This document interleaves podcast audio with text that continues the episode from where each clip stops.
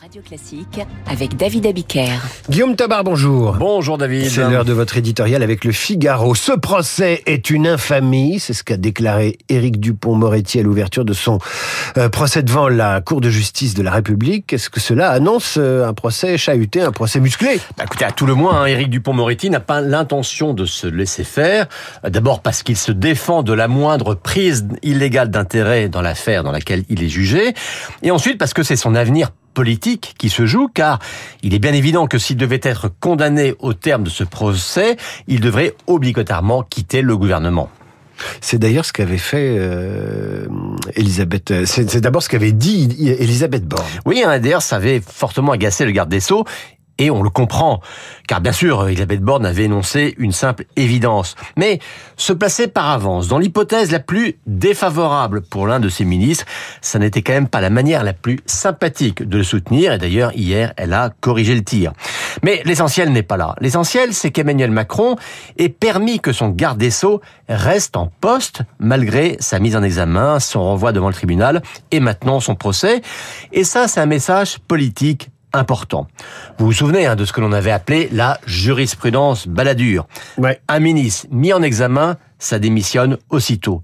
Mais combien d'ailleurs, ministres ou pas ministres, ont ensuite été blanchis, mais après avoir payé un prix politique sans retour?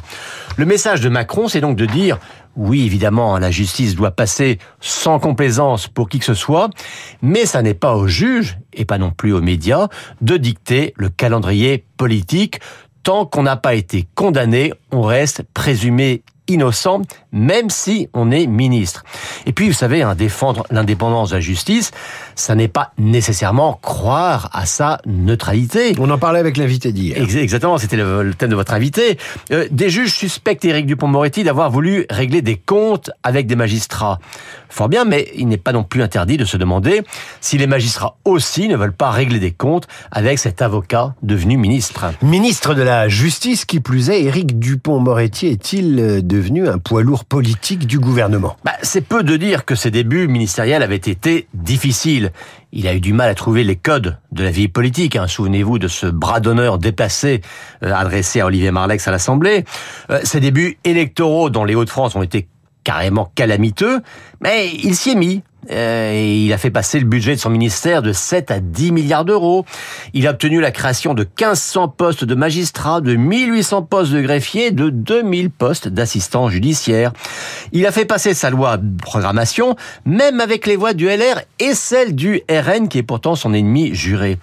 Et puis avec les émeutes urbaines, eh bien, Dupont-Moretti a trouvé un ton, j'allais dire, de père de famille un peu sévère. de claquer au lit. Hein. Voilà, c'était ça, et donc très loin de l'image traditionnelle du garde des Sceaux laxiste. Et donc oui, finalement, trois ans après son arrivée au gouvernement, il est un des rares ministres de la société civile à avoir tenu et à s'être imposé.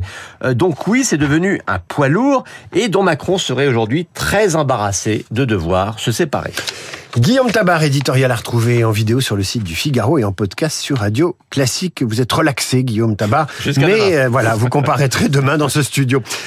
L'ONU exige un cessez-le-feu à Gaza. Les Américains demandent des pauses tactiques. Les pays arabes ne bougent pas vraiment. Que se passe-t-il sur le terrain des opérations? Comment l'armée israélienne progresse? Peut-elle éviter les combats en sous-sol? Nous en parlons maintenant avec l'invité de la matinale. Il a été directeur du renseignement militaire entre 2013 et 2017.